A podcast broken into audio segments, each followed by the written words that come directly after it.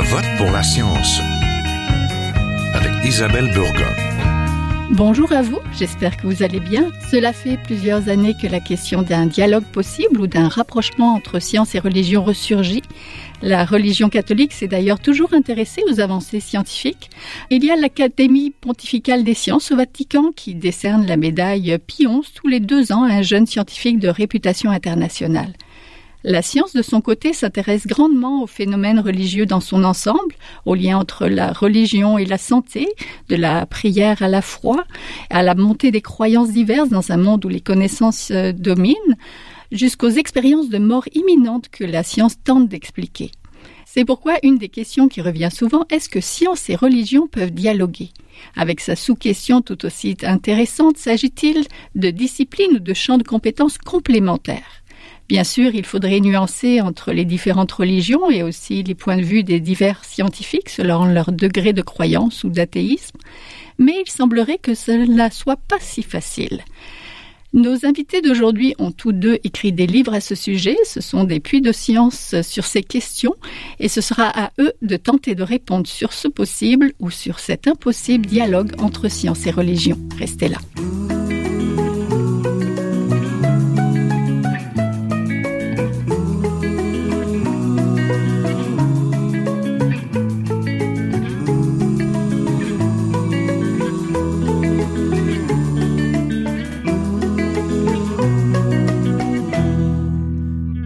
Pour parler de science et de religion et d'un possible dialogue, nous allons le voir. Je suis en compagnie de l'historien des sciences Yves Gingras, directeur scientifique de l'Observatoire des sciences et des technologies de l'Université du Québec à Montréal. Bonjour. Bonjour. Également auteur de l'ouvrage L'impossible dialogue, science et religion aux éditions Montréal. Je suis en compagnie aussi du journaliste et communicateur scientifique Daniel Barry. Vous avez une formation en anthropologie et vous avez aussi écrit un livre tout ce que la science sait de la religion, publié l'an dernier en 2018 aux presses de l'Université Laval. Bonjour donc à tous les deux. L'actualité a remis la question de la laïcité en avant. Alors, lorsqu'on pourrait croire que c'était quelque chose d'acquis, les rapports religion, société, science sont toujours à redéfinir, légitimer, n'est-ce pas, professeur Gingras? Oui, effectivement, on a ce retour du religieux qui correspond, à mon avis, de façon beaucoup plus large à ce que j'appelle un néo-romantisme. Il y a non seulement le retour des religions instituées, qui parlent au nom de, de leurs institutions, mais il y a aussi une vision beaucoup plus large de néo-romantisme où la nature va, va guérir, va nous guérir elle-même, il faut laisser aller la nature elle-même et non pas la, chimie, la, la, biochimie ou tous les produits de la science qu'on dit occidentale, comme s'il y avait autre chose que la science, hein, comme s'il y avait une science orientale. Alors qu'on sait que si les Chinois se développent actuellement, c'est sûrement pas en utilisant une science ésotérique, mais en faisant simplement de la science. Donc la science, elle n'est pas occidentale, elle est universelle. Donc c'est un problème très important qui prend la forme actuellement, par exemple, d'une critique de la vaccination, mais on oublie de dire que dans le cas de la vaccination, ceux qui s'opposent à la vaccination, c'est souvent pour des raisons religieuses et on y reviendra, mais même ici, la Cour suprême accepte que ce qu'on appelle une croyance sincère suffit à justifier le refus de la vaccination, comme si la croyance était le fondement d'une décision rationnelle, mais c'est institué dans les décisions de la Cour. Monsieur Barry, est-ce qu'il y a un retour des croyances? Est-ce que vous voyez ça dans l'actualité? Moi, je pense que oui. Euh, et ce que Yves Gingras vient de dire, effectivement, on, peut observer une corrélation entre euh, les croyances aux pseudosciences et les croyances religieuses. Alors, plus on est croyant religieusement parlant, plus on, plus on va porter flanc à des croyances paranormales, ésotériques euh, et aux pseudosciences en général. Ça, les études le, le montrent assez clairement. Et il bah, faut dire que peut- peut-être que la science est rendue à un point tellement euh, développé, sophistiqué, pointu que euh, c'est peut-être pas accessible euh, à l'ensemble des mortels. Là. Il est plus facile de croire que les choses arrivent par une intention divine ou obscure ou inconnue que d'essayer de comprendre les lois de la nature. On est rendu assez loin quand on parle, de, par exemple, de physique quantique. Euh, c'est pas accessible à tout le monde, malheureusement. Alors que dire que euh, le monde est comme il est parce que quelqu'un l'a voulu ou une intelligence supérieure l'a voulu comme qu'il soit ainsi, c'est beaucoup plus facile. Et ça, non seulement ça remplit la case de notre, euh, de notre cerveau qui cherche en relation causale, mais ça donne sens. Oui. Daniel touche là un point crucial qui est la caractéristique fondamentale de la science. Gaston Bachelard, le meilleur philosophe des sciences de la deuxième demi du, du 20e siècle, disait que la science se construit contre le sens commun. Plus la science avance, plus elle détruit le sens commun. Le sens commun, c'est que la Terre ne tourne pas. Or, la science dit, ben, curieusement, ça, ça va contre notre intuition, la Terre tourne. On pense qu'on est au centre de l'univers. on n'est pas au centre de l'univers. La mécanique quantique va contre notre intuition du sens commun de boule de billard. Les choses sont un peu plus compliquées que des boules de billard, même si dans certaines circonstances, les atomes se comportent aussi comme des boules de billard. Donc, c'est très contre le sens commun. Plus la science est compliquée, plus elle va contre notre intuition de base. Et donc, c'est une chose qui est difficile à accepter pour le sens commun. Et aussi, la science, comme elle va contre le sens commun, elle n'est pas démocratique. La science, elle est au fond aristocratique. Il faut avoir du temps pour faire la science, il faut avoir du temps pour réfléchir et non pas spontanément avoir son propre opinion sur tout. Comment vous expliquez le retour en force, donc depuis les années 80-90, de la question des relations entre science et religion? Comment expliquer les appels aussi de dialogue entre la science et religion qu'on entend, alors que ce sont deux domaines assez éloignés? Euh, Je pense que les appels au dialogue, ils viennent surtout des milieux religieux. Parce que la, science, euh, on voit dans l'histoire de la science, n'a rien à gagner dans, ce discours, dans cet échange. Euh, la science, en fait, c'est la religion qui est toujours tributaire de la science. La, science, en fait, elle doit même avancer en faisant fi des croyances religieuses. Et comme la science va de succès en succès, ben, probablement que chez les croyants, euh, on cherche à, ajuster nos croyances euh, avec les découvertes de la science. Et là, ben, on, cherche un dialogue. Mais dans un dialogue, il faut qu'il y ait un échange, il faut qu'il y ait un apport constructif à, à l'une et l'autre des parties. La religion ne peut rien apporter à la science et, la science, de son côté, va plutôt euh, avoir tendance à défaire des croyances religieuses. Donc, euh, la complémentarité ici, on, moi, je la vois pas. Euh, puis le dialogue, ben, on peut se parler entre personnes qui n'ont pas la même opinion. c'est tout à fait possible, mais il n'y a pas nécessairement d'apport constructif à l'une et l'autre la montée du, dialogue peut être datée. Dans mon livre, L'impossible dialogue, il y a tout un chapitre qui essaie de situer d'où ça vient, ça. Parce que si on remonte du début du 19e siècle jusqu'à la fin des années 1970, c'est qu'on fait une analyse quantitative des textes, on s'aperçoit que la phrase la plus fréquente, c'est conflit entre science et religion. Jamais dialogue. Jamais. Quand on dit jamais, ça veut dire que ça n'existe pas. Or, soudainement, au milieu, à partir du début des années 80, cette phrase-là, le dialogue entre science et religion, devient exponentiel et on peut la dater. C'est à la fin 1979, le pape Jean-Paul II lance cette idée de dialogue en rouvrant le cas de la condamnation de Galilée.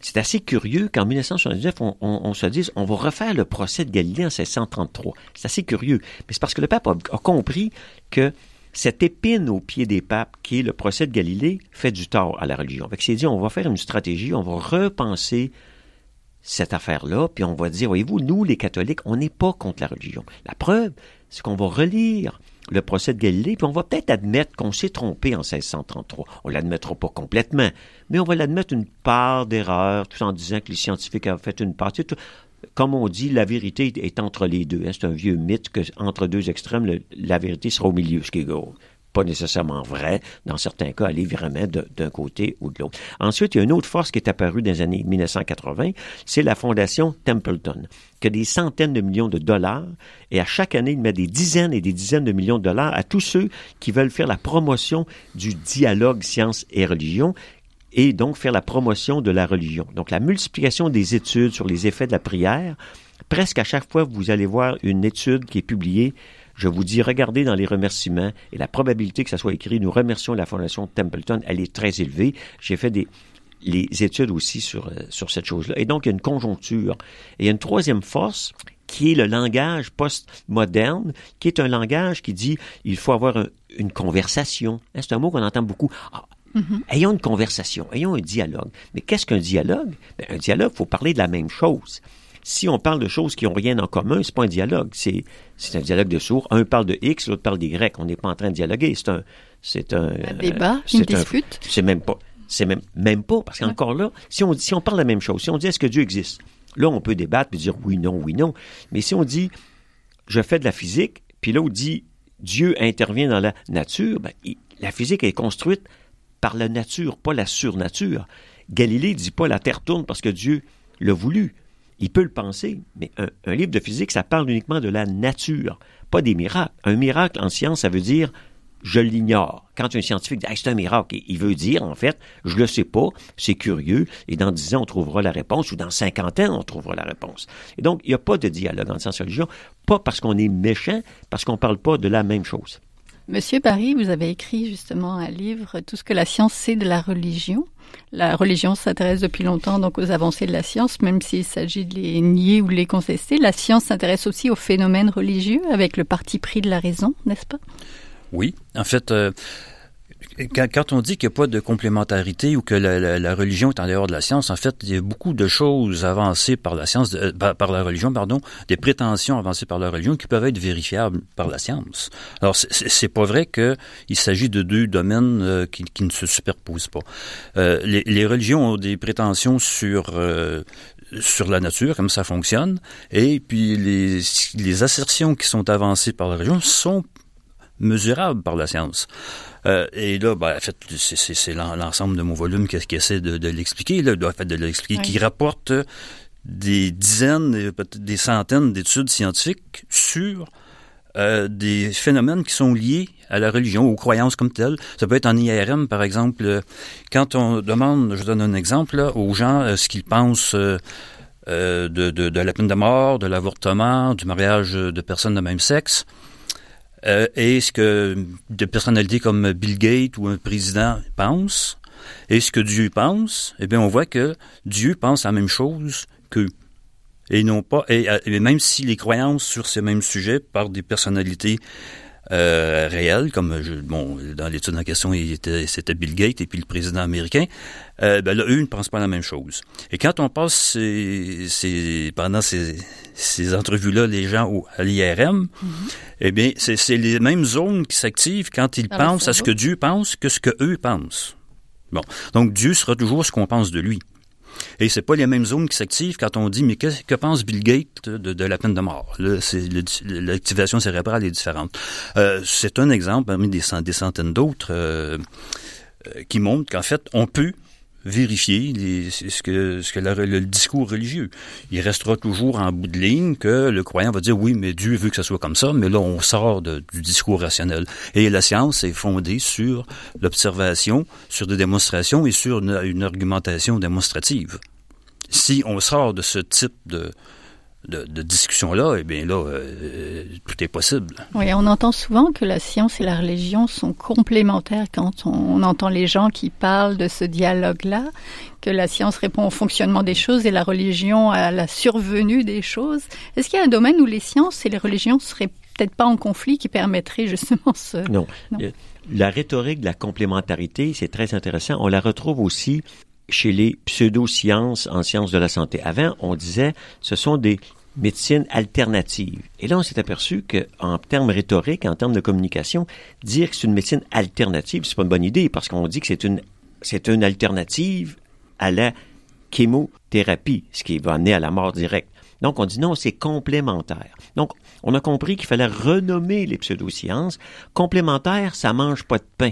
Ça dit, OK, tu peux faire de la chémio, mais à côté, on, on va prier.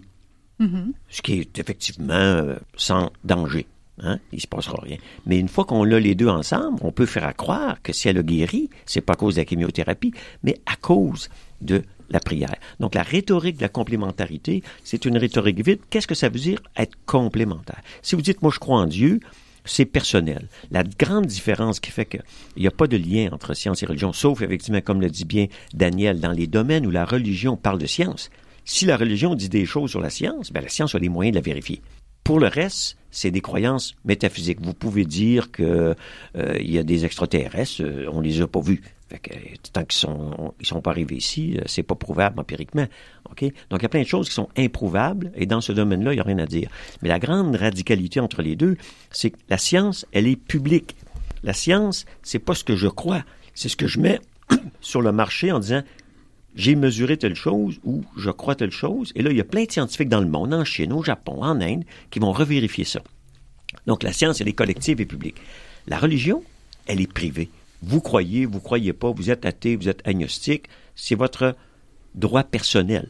Mais c'est pas un espace public. Vous pouvez pas dans l'espace public imposer votre croyance. La preuve, c'est qu'il y en a des milliers de croyances. Il y a les raéliens, il y a les catholiques, il y a les juifs, il y a les islamistes.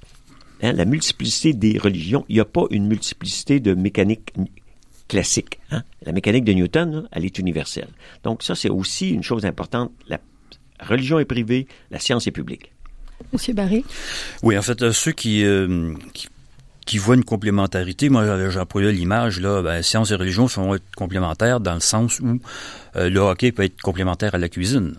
Donc, ils ne se complètent pas l'un et l'autre. Ils peuvent répondre à des besoins différents.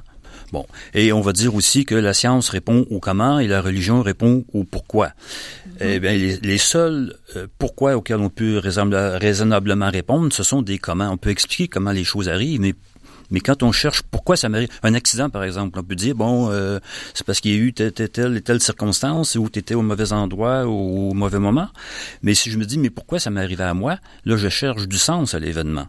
Et ça, le, on n'est pas dans... En fait, ce genre de pourquoi ça m'arrive, euh, quand on cherche du, sens, la science ne répond pas, mais la religion non plus.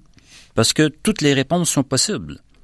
C'est à cause de mon karma, c'est parce que je me suis mal conduit, c'est parce que Dieu m'envoie une épreuve. Alors, si toutes les réponses sont possibles, c'est comme une absence de réponse. Alors, le pourquoi et le comment, euh, ce sont deux, deux domaines, deux, euh, deux domaines de réflexion différents. Ils ne se complètent pas nécessairement parce que la science s'occupe de la mécanique et que la religion donne du sens.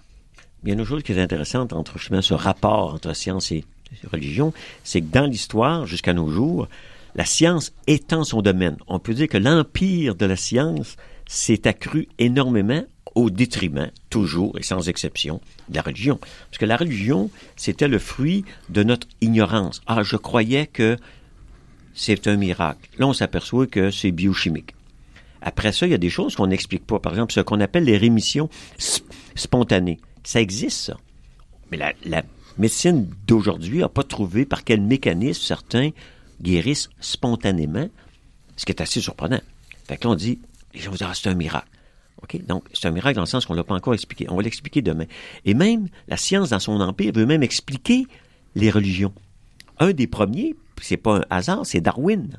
Dans la descendance de l'homme, Darwin rappelle qu'au fond, l'émergence de la religion et l'émergence de la morale est le fruit de l'évolution. Donc, il a naturalisé Dieu.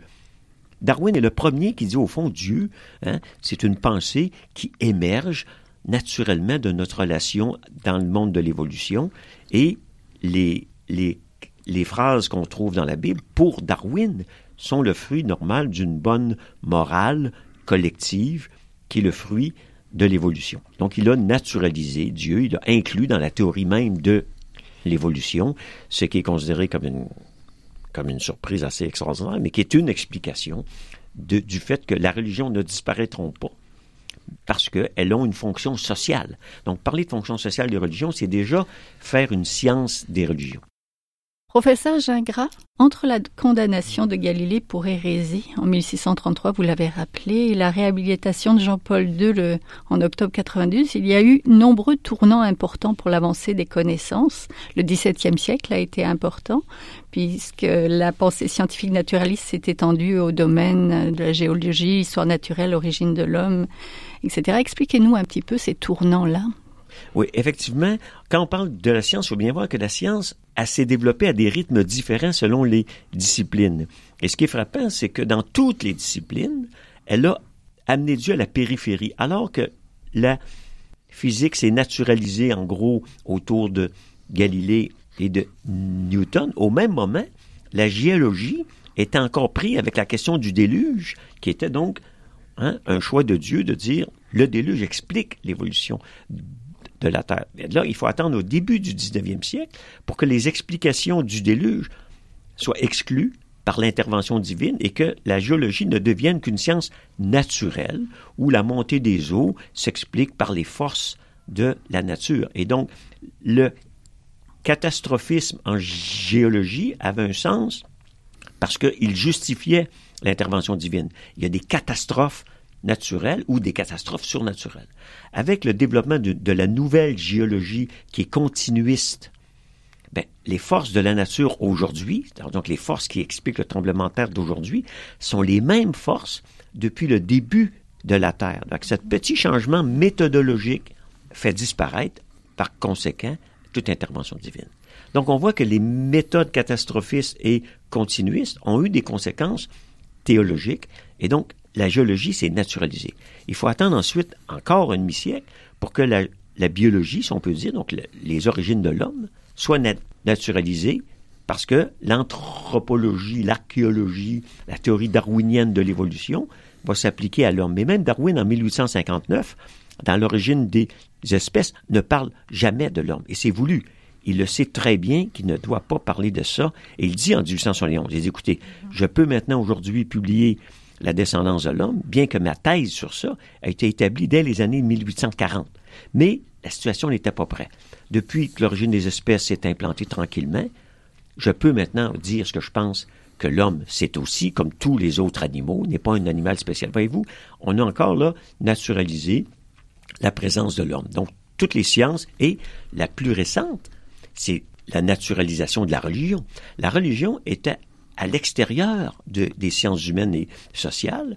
Et à la fin du 19e siècle, lorsqu'on découvre dans les années 1870 que l'épopée de Gilgamesh, donc qui est un, qui est un mythe babylonien, mésopotamien, on la retrouve dans la Bible. On vient de dire que la Bible, c'est un document historique qui a une histoire, qui a une écriture. Donc ce n'est plus un document divin. Et ça, c'est très intéressant parce qu'au moins, les catholiques, bien que ça ait été long, ont naturalisé la Bible. Aujourd'hui, lorsqu'on parle des problèmes de l'islamisme, il faut quand même rappeler que c'est parce qu'on n'a pas encore, dans la pensée islamique, naturalisé le Coran.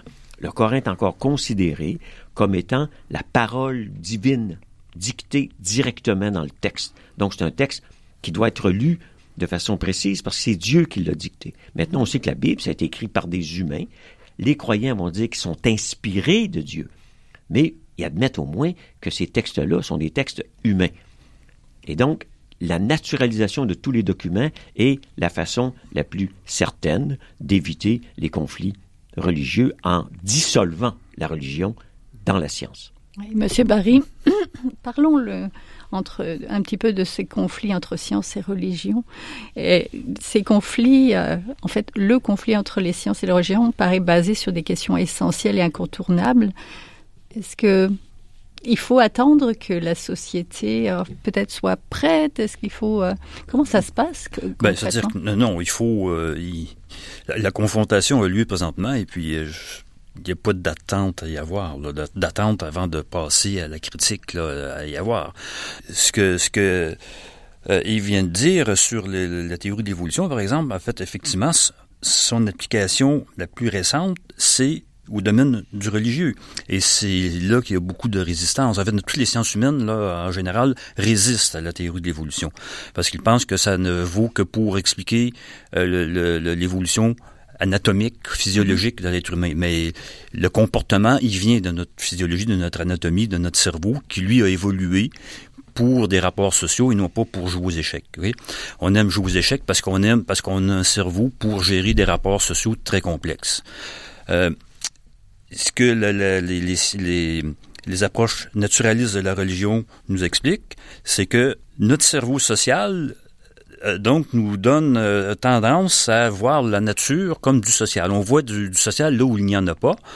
Et euh, toutes nos habilités euh, aux échanges sociaux, la réciprocité, l'altruisme, la coopération, Ben, on essaie d'avoir, en fait, ce sont ces dispositions qui sont à l'œuvre quand on interagit avec la nature et on s'attend à une réciprocité entre la nature et nous. Et c'est de là qu'on invente ou on conscrit des agents derrière les phénomènes naturels. On parle des tremblements de terre, les inondations, etc. Euh, il faut que ça ait du sens. Et pour que ça ait du sens, il faut qu'il y ait un agent derrière. Il y a une intention, puisque ça m'arrive à moi et ça a un effet sur mon, sur ma vie. Euh, ça peut soit m'aider, soit, soit me désavantager. Euh, ça peut être un, un bonheur ou un malheur, mais il y a une intention derrière ça, puisque je je, je, l'ai subi, je subis l'événement. Alors, notre cerveau social crée du social là où il n'y en a pas. Euh, et il y a plein de dispositions qui ont été identifiées qui sont effectivement à l'œuvre. Bon, ça nous dira jamais que c'est la preuve définitive que la religion est le produit de notre cerveau, que, que Dieu, qui est l'agent ultime derrière les phénomènes sociaux, c'est uniquement le produit du cerveau. Mais euh, il y a quand même une explication là assez éclairante euh, sur euh, l'anthropomorphisme. Même le dieu des, philosophes, là, le dieu le plus épuré possible, a toujours une intention. Donc, une intention ou une intelligence créatrice, c'est déjà un trait anthropomorphique. On, on y échappe pas. Là. Et ça, ça c'est une, avancée importante actuellement de, la science évolutive appliquée à la religion. Et de là, en fait, ça veut dire aussi que tous les aspects culturels peuvent être expliqués par, euh, la théorie de l'évolution et la sélection sexuelle.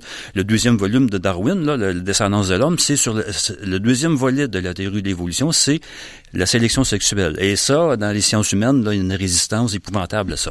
Entre autres, les différences entre hommes et femmes. Oui.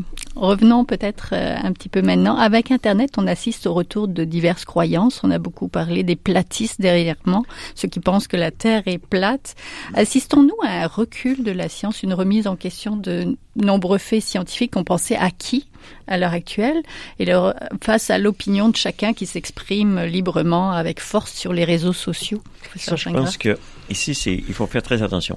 C'est je ne crois pas, et d'ailleurs tous les sondages depuis 30 ans le montrent. Vous savez, à chaque deux ans, le National Science Foundation, et c'est le cas aussi de l'Eurobaromètre, font un sondage basé sur les mêmes questions depuis 30 ans sur le niveau de confiance en la science. En gros, depuis 30 ans, ça n'a pas bougé. Ça tourne autour de 80 ce qui est énorme. Les seuls personnages qui sont à cette hauteur-là, c'est les médecins, qui est relié de, de, de façon assez proche à la science. Et ceux qui sont au plus bas, c'est bien sûr toujours les mêmes, les politiciens et, malheureusement, les journalistes. Oui. Toujours le cas. Et donc, ce à quoi on assiste avec les platistes, c'est autre chose. Avant Internet, désilluminés, on est une terre de quelques milliards de données, hein, euh, d'individus. Désilluminés, il y en a dans tous les pays à un niveau très, très faible. Mais maintenant, ils se découvrent sur Internet qu'ils ne sont pas seuls, mais ils sont peut-être 200 000 ce qui semble beaucoup, mais c'est microscopique. Et donc la Terre plate, ça mange pas de pain, ça permet à ces gens-là de se réunir, illuminer, de se convaincre entre eux, mais c'est pas un déclin de la science. Ces gens-là croyaient que la Terre était plate. Ceux qui croient qu'ils ont une maladie bizarroïde trouvent qu'en Australie, ils sont deux aussi comme eux à avoir une maladie que les médecins disent qui n'existe pas. Et ils vont trouver aussi trois Chinois puis deux euh, Indiens. Donc, il faut faire attention entre ça et L'autre chose qui est grave, c'est maintenant lorsqu'ils viennent dans la place publique pour remettre en cause des choses comme la vaccination. Là, on est dans le sérieux. Les montées récentes de la rougeole, c'est dû justement à ce qu'on respecte des croyances religieuses qui nous permettent, parce qu'il faut rappeler qu'aux États-Unis, euh, depuis le milieu des années 70, les lois aux États-Unis comme ici permettent, je l'ai dit tantôt, mais c'est très important de le rappeler, que les croyances sincères sont suffisantes pour remettre en cause la science. C'est ce qu'a amené le maire de New York, il y a un mois, de dire maintenant, la vaccination est obligatoire. Vous êtes certain qu'au Québec, il y a des êtres généreux qui vont dire Ah, c'est pas une bonne idée de rendre ça obligatoire. Ces gens-là sont des idiots utiles qui vont simplement contribuer à l'augmentation du nombre de cas de rougeole il faut dire à ces gens-là qu'ils ne veulent pas se faire vacciner, que leurs enfants n'iront pas à l'école et qu'eux-mêmes devraient rester dans la maison chez eux parce qu'ils deviennent des dangers publics. Parce que la vaccination, c'est pas un problème personnel, c'est la société. Là, on a encore un très bel exemple du lien entre la communauté, qui, elle, est basée sur la science, et le privé qui est basé sur la religion. Si votre Dieu vous dit que la vaccination, c'est méchant, vous êtes en train de faire du tort à la société. Et donc ça, il faut réagir correctement. Donc je ne crois pas que Internet euh, explique le déclin de croyance en la science. Il permet d'exprimer des opinions qu'ils avaient dans leur fort intérieur et que maintenant, ils peuvent ouvrir un, YouTube, ils peuvent écrire toute leur, leur stupidité sur Twitter, que j'ai défini d'ailleurs de façon assez rigoureuse comme étant une conversation de taverne à l'échelle globale. Monsieur Barry. Oui, mais en fait, euh, cet exemple des, platistes qui croient que la Terre est plate, moi, je, lisais un article dans une revue de vulgarisation récemment, et puis c'était c'était inimaginable le type d'argument que ces personnes-là vont apporter pour défaire ou, contredire ou nier les évidences de, que la Terre est ronde et qu'elle tourne. Euh, et, pendant que ces gens-là écrivent ça sur euh, leur page Facebook, eh ben il y a des satellites qui gèrent leur GPS qui tournent autour de la Terre. Il y a une ignorance incroyable euh, et je pense que cette ignorance, euh, elle, peut, il peut y avoir un effet des médias sociaux là-dessus qui veulent, qui l'alimenter et qui défait en fait l'effort que qu'on devrait que que l'école devrait faire pour apporter une pensée scientifique aux jeunes. Et quand on a, là, je, je tombe peut-être dans une autre marotte là, mais quand on a à l'école québécoise un cours comme le cours éthique et culture religieuse qui met exactement sur le même pied discours de science et discours religieux, ben on arrive à ces résultats-là. C'est-à-dire on, on, est dans un relativisme où tout se vaut, où, euh, bon, justement, euh, qu'est-ce qui prouve que la Terre est ronde, là, si tu n'as pas fait le tour? En fait, il y a quelques astronautes qui ont pu le voir, là, ceux qui sont allés sur la Lune, qui peuvent voir, effectivement, oui, elle est ronde. Et l'avoir tournée, c'est encore autre chose, parce qu'il faut être assez longtemps pour voir que les continents sont déplacés. Et il y a, on compte, là, quoi, une dizaine de personnes qui, qui seraient à ce moment-là que la Terre est ronde, mais toute la science nous, nous, le montre, là. Y compris peut-être le, micro que j'utilise là. Mais je pense que ton exemple de, du cours d'histoire et culture éthique du, cours d'éthique et culture religieuse est juste parce que dans ce cours-là, on insiste beaucoup sur le respect et sur le dialogue. Or, moi, je me souviens d'avoir dit à un, des professeurs à l'époque où mon garçon était dans les premiers à suivre ce cours-là, je dis oui, c'est très intéressant que vous nous appreniez cette idée de respect et dialogue. Je dis, qu'arrive-t-il lorsque les, les discours sont incommensurables? Où est le dialogue? Où est le respect? Je dis, moi, est-ce que je dois respecter quelqu'un qui me dit que la Terre est plate? La réponse, c'est non j'ai pas de respect à donner à ça. J'ai à dire, tu délires, tu invoques la théorie du complot parce qu'à la fin de ces gens-là, il y a toujours la solution ex machina, c'est théorie du complot. Non, le GPS, c'est pas vrai, on n'est pas allé sur la Lune, le GPS, c'est naïf. Il y a un complot derrière ça, puis c'est juste des, des, des arbres très hauts qui renvoient les ondes. Ils vont toujours avoir raison. Et donc, il y a une limite à cette idée de dialogue, et le prof a pas été capable de me dire, ce qu'il ferait lorsqu'il y a incommensurabilité. Lorsque les soi-disant connaissances ancestrales remplacent la chémiothérapie, on n'est plus dans le dialogue, on est dans la décision que la Cour doit dire on enlève ces enfants-là de leurs parents et on les amène à l'hôpital, raison d'État. Bah merci beaucoup, ça va terminer euh, l'émission. C'est sûr qu'on va pouvoir en, on pourrait en faire une, une, deuxième dans la continuité aussi, parler de dialogue, de respect, de croyance aussi. Donc merci beaucoup. On était en compagnie donc de l'historien des sciences Yves Gingras, directeur scientifique de l'Observatoire des sciences et des technologies de l'ECAM, et du journaliste et communicateur scientifique Daniel Barry. Tous les deux ont écrit des livres, un livre plus particulièrement sur le sujet d'aujourd'hui. Donc on va vous mettre euh, et les titres et les liens. Si vous avez le temps d'aller voir ça, ça vaut la peine. Merci beaucoup. Merci, bonne journée. C'est tout pour cette semaine. Je vote pour la science c'est une production de l'agence Science Presse avec Radio VM, à la régie Daniel Fortin, à la recherche François Cartier, à la réalisation de l'émission et au micro Isabelle Burguin. Si vous voulez réécouter cette émission, restez à l'écoute des rediffusions de la semaine au même poste. Vous pouvez l'écouter aussi en podcast sur le site de l'agence Science Presse à sciencepresse.qc.ca. Et si vous l'avez aimé, n'hésitez pas à la partager. De mon côté, je vous dis à la semaine prochaine. Jin Hua est un chercheur typique de ceux pour qui les progrès de la bioinformatique ont préséance sur le sens biologique et pour qui la grosse science